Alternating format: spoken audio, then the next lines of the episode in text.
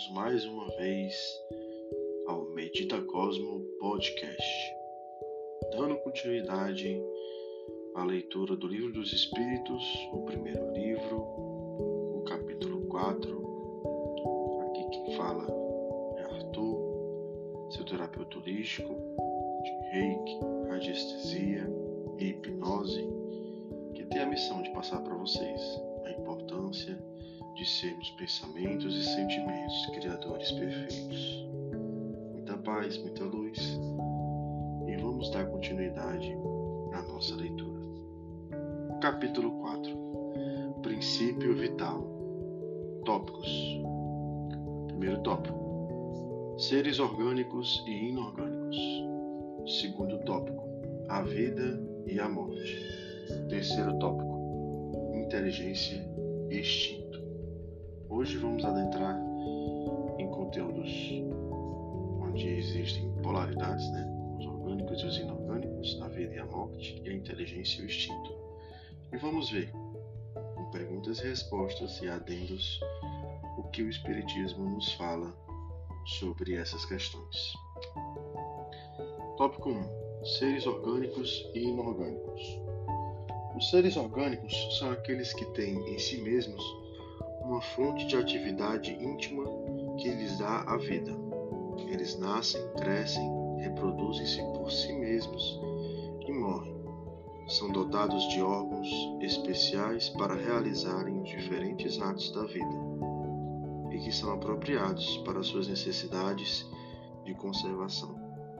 Compreendem os homens, os animais e as plantas os seres inorgânicos são todos aqueles que não têm vitalidade, nem movimento próprio e não se formam senão pela agregação da matéria. Tais são os minerais, a água, o ar e etc. Questão 60. É a mesma força que une os elementos da matéria nos corpos orgânicos e nos corpos inorgânicos? Sim, a lei de atração é a mesma para tudo. Questão 61. Existe alguma diferença entre a matéria dos corpos orgânicos e aquela dos corpos inorgânicos? A matéria é sempre a mesma, porém nos corpos orgânicos está animalizada. Existe uma ânima, né? Algo animou esta matéria. Questão 62. Qual é a causa da animalização da matéria? Sua união com o princípio vital. Questão 63. O princípio vital reside no agente particular ou não é mais que uma propriedade da matéria organizada? Numa palavra, é um efeito ou uma causa? É uma e outra coisa. A vida é um efeito produzido pela ação de um agente sobre a matéria. Esse agente sem a matéria não é a vida, da mesma forma que a matéria não pode viver sem esse agente. Ele dá a vida a todos os seres que o absorvem e assimilam. Questão 64. Vimos que o espírito e a matéria são dois elementos constitutivos do universo. O princípio vital forma um terceiro? Sem dúvida. É um dos elementos necessários para a constituição do universo. Mas ele tem sua fonte na matéria universal modificada. É para vós um elemento como o oxigênio e o hidrogênio, que todavia não são elementos primitivos, visto que tudo parte de um mesmo princípio. Parece resultar daí que a vitalidade não tem um princípio um agente primitivo distinto, mas uma propriedade especial da matéria universal, em razão de certas modificações, é a consequência do que dissemos. O princípio vital reside em algum dos corpos que conhecemos. Ele tem sua fonte no fluido universal, é o que chamais de fluido magnético, ou fluido elétrico animalizado é o intermediário, o elo entre o espírito e a matéria. Aqui, pelo menos, o que eu compreendo que o que anima é o espírito, ele resolve ter a sua expressão, a sua expressão que é o que a gente chama popularmente de alma, e essa alma animaliza a matéria. Pelo menos é o que eu compreendo. Questão 66. O princípio vital é o mesmo para todos os seres orgânicos? Sim, modificado segundo as espécies. É ele que lhes dá movimento e atividade e os distingue da matéria inerte, pois o movimento da matéria não é vida. Ela recebe esse movimento, não o dá. Questão 67.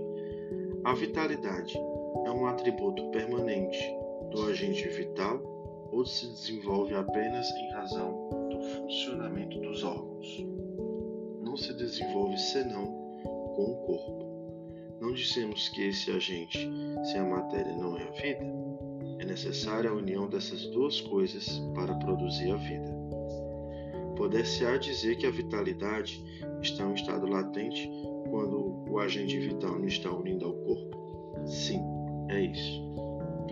O conjunto dos órgãos constitui uma espécie de mecanismo que recebe estímulo da atividade íntima, o princípio vital que existe neles. O princípio vital é a força motriz dos corpos orgânicos. Ao mesmo tempo que o agente vital estimula os órgãos, a ação dos órgãos entretém e desenvolve a atividade do agente vital, aproximadamente como se dá com o atrito, que desenvolve o calor. Tópico 2: A vida e a morte. Questão 68. Qual a causa da morte entre os seres orgânicos? O esgotamento dos órgãos.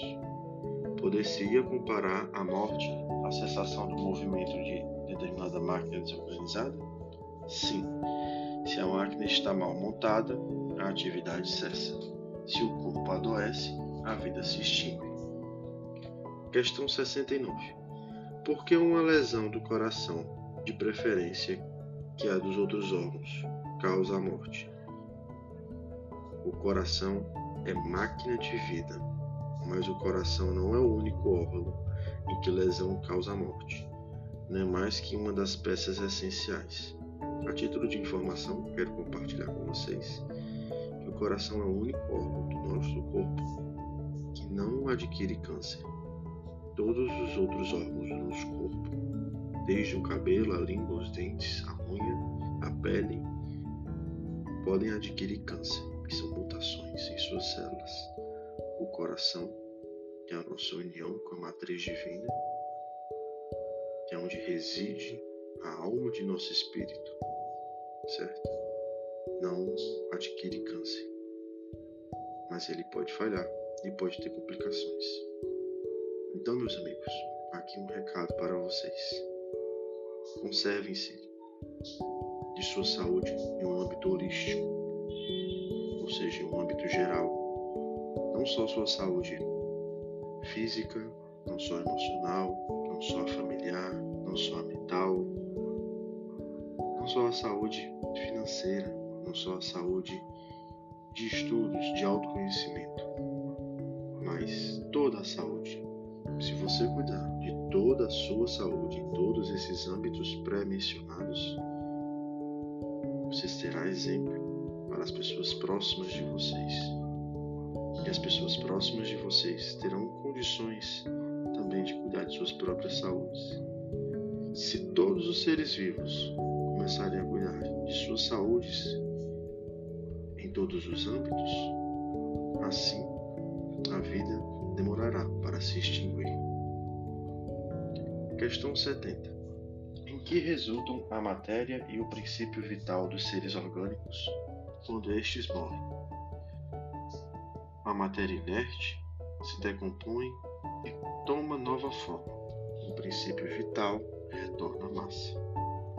Morrendo, o ser orgânico, os elementos que o compõem experimentam novas combinações que formam novos seres, os quais tiram da fonte universal o princípio da vida e da atividade o absorvem e assimilam para devolvê-lo para a mesma fonte, quando deixarem de existir. Os órgãos estão, por assim dizer, impregnados de fluido vital, esse fluido dá a todas as partes do organismo uma atividade que as une em certas lesões e restabelece as funções momentaneamente suspensas. Mas, quando os elementos essenciais ao funcionamento dos órgãos estão destruídos ou muito profundamente alterados, o fluido vital é impotente para lhes transmitir o movimento da vida e o ser morre. Os órgãos reagem mais ou menos necessariamente uns sobre os outros. É da harmonia do seu conjunto que resulta a ação recíproca. Quando uma causa qualquer destrói essa harmonia, essas funções cessam com o movimento de um mecanismo cujas peças principais estão desarranjadas. Tal um relógio que se desgasta com o tempo ou se desconjunta por acidente, no qual a força motriz fica impotente para pô-lo em movimento. Temos uma imagem mais exata da vida da morte no aparelho elétrico. Esse aparelho recolhe eletricidade, como todos os corpos da natureza, em um estado latente. Os fenômenos elétricos só se manifestam quando o fluido é posto em movimento por uma causa especial. Nesse caso, poder-se-ia dizer que o aparelho está vivo. Cessando a causa da atividade, o fenômeno cessa, o aparelho volta ao estado de inércia. Os corpos orgânicos seriam assim como espécies de pilhas ou aparelhos elétricos nos quais a atividade do fluido determina o fenômeno da vida. A cessação dessa atividade produz a morte. A quantidade de fluido vital não é fator absoluto para todos os seres orgânicos. Varia segundo as espécies e não é fator constante, seja no mesmo indivíduo, seja nos indivíduos da mesma espécie. Existem alguns que são, por assim dizer, saturados, enquanto que outros dispõem apenas de uma quantidade suficiente. Daí, para alguns, a vida é mais ativa, mais vibrante de certo modo, e de certo modo superabundante. A quantidade de fluido vital se esgota pode vir a insuficiente.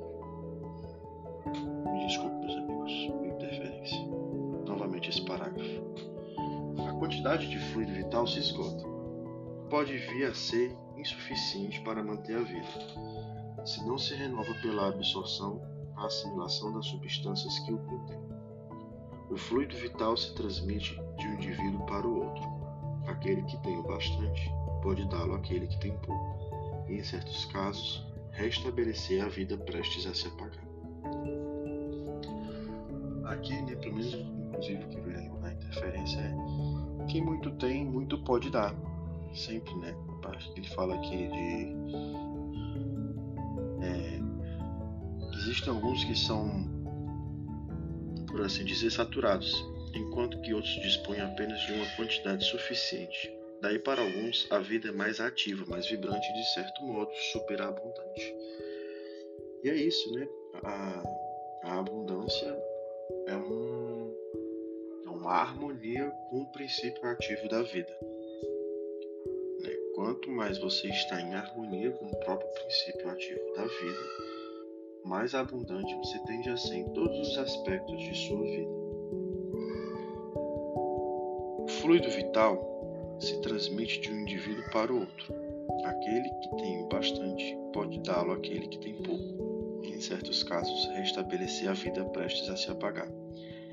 Essa última frase aqui desse tópico 2 me lembrou muito a questão do reiki, né, que após uma sessão de reiki, o reikiano preparado, né, não se sente treinado, não se sente cansado. Ele se sente mais energizado, porque ele entra em harmonia com a fonte divina para poder dar também é, essa acessibilidade que ele tem a uma fonte de abundância. Ver se vocês me entendem. É o reikiano, quando faz o reiki, então faz o estudo do prana, na cultura yógica, é, na kundalini, na, na, na cultura dos indianos também, é, o Xi, no próprio King Kong, Kung Fu, né? todas essas palavras, prana, ki, kundalini, remetem à, à nossa energia interna, certo? Essa energia interna faz parte de um princípio da grande energia que existe. Tem pessoas que têm mais, tem pessoas que têm menos, certo? Geralmente as pessoas que têm mais tendem a ter uma vida desorganizada, porque esses princípios ele vem para a gente e esse mundo desorganizado, caótico, tende a se desorganizar. Então, o instinto natural, intuito natural desses seres que têm muito é procurar atividades, procurar é, estudos que possam organizar essa energia. Dentre esses estudos, existem os estudos curativos, né, como o Ayurveda, como o estudo do Prana, o Reiki, o Jorei, o Passe aqui no Espiritismo. Certo? Todos nós somos cabíveis disso. Mas as pessoas que estudam, elas tendem a proporcionar uma harmonia dessa energia dentro dela. Quanto mais harmônico o princípio ativo, mais abundante desta energia o próprio ser se torna. Certo? E quando esse ser resolve doar, trabalhar, compartilhar com essa energia para outras pessoas, principalmente as pessoas saturadas, a sensação que vem depois não é de esgotamento. Pessoa que se esgota trabalhando, dando energia, essa pessoa não está harmonizada com suas próprias energias. Então ela precisa primeiro se equilibrar para poder voltar a trabalhar com isso. Mas a pessoa que consegue trabalhar e não sair treinada, conseguir compartilhar, tende não só a restabelecer a harmonia do próximo que foi ajudado, certo? Trazendo também mais harmonia a si. No caso do reiki, você torna-se um mero canal. A energia vem da fonte divina, passa por você como um canal, como se fosse um cano, que aponta para cima e aponta para a horizontal. A energia vem de cima e vai para a horizontal, vai apontando para o próximo ser. E essa experiência de receber a energia e conseguir compartilhar, certo? Vai proporcionar é, harmonia ao próprio canalizador. E para a pessoa que recebe, vai trazer harmonia. Contudo, se a pessoa que recebe continuar com mais hábitos, continuar vivendo uma vida onde não quer aprimorar sua própria energia, vai tender ao desequilíbrio. Mas essa experiência de equilíbrio vai ficar gravada. E toda vez que ela restabelecer ou tiver um contato, então uma situação, circunstância onde traga esse equilíbrio novamente, ela vai gostar da sensação e vai querer mais. Porque todos nós, meus queridos, para encerrar esse tópico 2, certo? Somos regidos pelo princípio da vida. Temos bastante energia. Mesmo as pessoas que vieram saturadas têm condição, pelo livre-arbítrio, de escolher ser uma fonte abundante de energia. Basta estudar, se sintonizar e, acima de tudo, se conectar consigo mesmo. Um circuito. O conhecimento tem que levar ao autoconhecimento. Muitas pessoas cessam nessa etapa. Tem o conhecimento e não põe em prática. Ou então põe em prática para o outro e não faz uma autoanálise dessa prática. Quando você tem conhecimento, você pratica e isso traz o autoconhecimento. O autoconhecimento vai te levar à prática da benevolência, com mais consciência, um propósito de existência.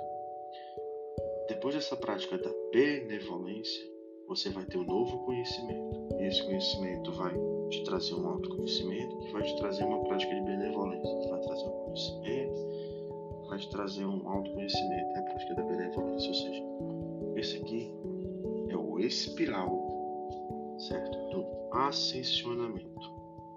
Se você for estudar todos os mestres antiguidade, os mestres da atualidade, os mestres que a humanidade teve, esses três princípios, conhecimento, autoconhecimento e benevolência, não só existiram em sua vida, como foi a prática até o último dia de vida aqui na Terra. Agora vamos ao tópico 3: Inteligência e instinto. Questão 71. A inteligência é um atributo do princípio vital? Não, pois as plantas vivem e não pensam, têm apenas vida orgânica. A inteligência e a matéria são independentes, pois um corpo pode viver sem inteligência, mas a inteligência não pode se manifestar senão por meio de órgãos materiais. É necessário a união com o espírito para inte intelectualizar a matéria animalizada. A inteligência é uma faculdade especial, própria de certas classes de seres orgânicos, que lhes dá, com o pensamento, a vontade de agir, a consciência de sua existência e de sua individualidade, assim como os meios de estabelecer intercâmbio com o mundo exterior e de prover as suas necessidades. Podem distinguir-se assim, primeiro, os seres inanimados constituídos de matéria sem vitalidade nem inteligência, que são os corpos brutos. Segundo, os seres animados, não pensantes, formados de matéria e dotados de vitalidades, mas desprovidos de inteligência.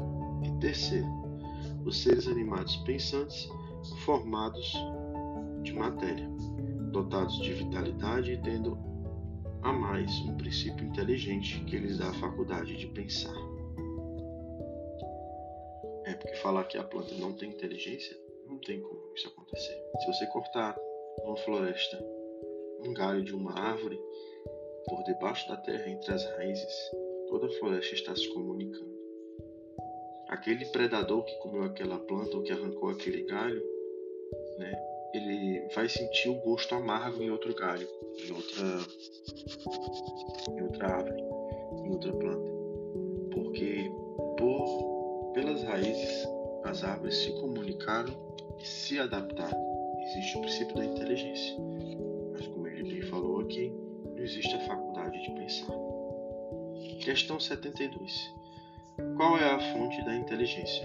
Já o dissemos, a inteligência universal. Poder-se-ia dizer que cada ser toma uma porção da inteligência da fonte universal e a assimila, como toma e assimila o princípio da vida material?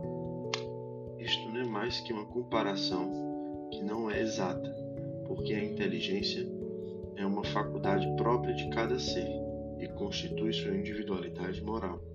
De resto, como sabeis, há coisas que não é dado ao homem penetrar, e esta é desse número no momento. Questão 73. O instinto é independente da inteligência?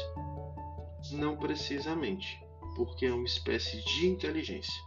O instinto é uma inteligência não racional, e por esse meio que todos os seres provêm as suas necessidades. Questão 74. Pode-se assinalar limite entre o instinto e a inteligência, quer dizer, precisar onde termina um e começa a outra? Não, porque frequentemente eles se confundem, mas se podem muito bem distinguir os atos que pertencem ao instinto e aqueles que pertencem à inteligência. Questão 75. É exato dizer-se que as faculdades instintivas diminuem à medida que aumentam as faculdades intelectuais? Não. O instinto existe sempre, mas o homem o negligencia. O instinto também pode conduzir ao bem. Ele nos guia quase sempre e algumas vezes com mais segurança que a razão. Ele não se transvia nunca, porque a razão não é sempre um guia infalível. Ela seria infalível se não fosse falseada pela má educação, pelo orgulho e o egoísmo. O instinto não raciocina.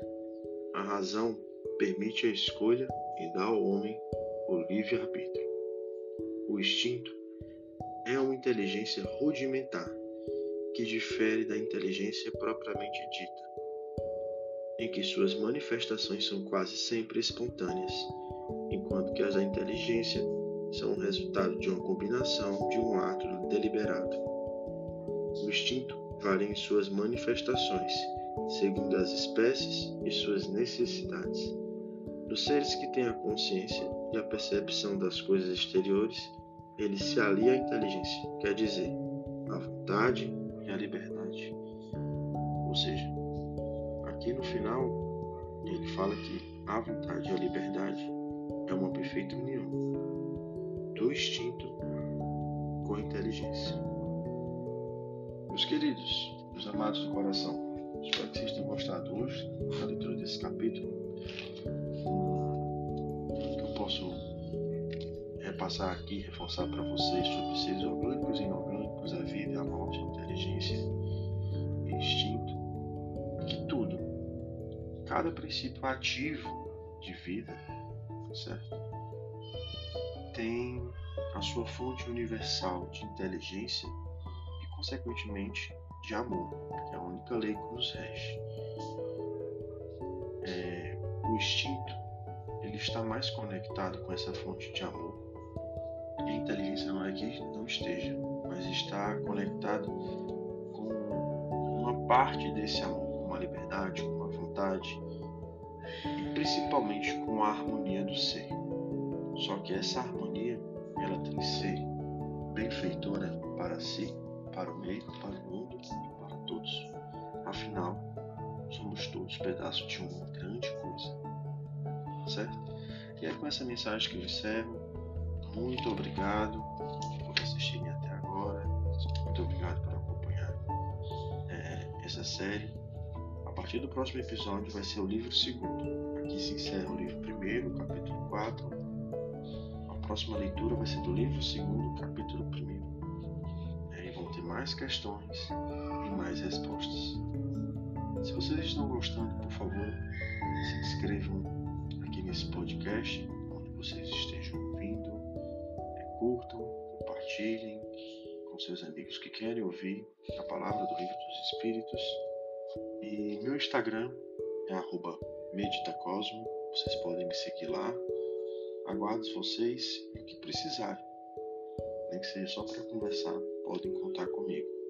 Um forte abraço, um cheiro no coração. Fiquem com Deus.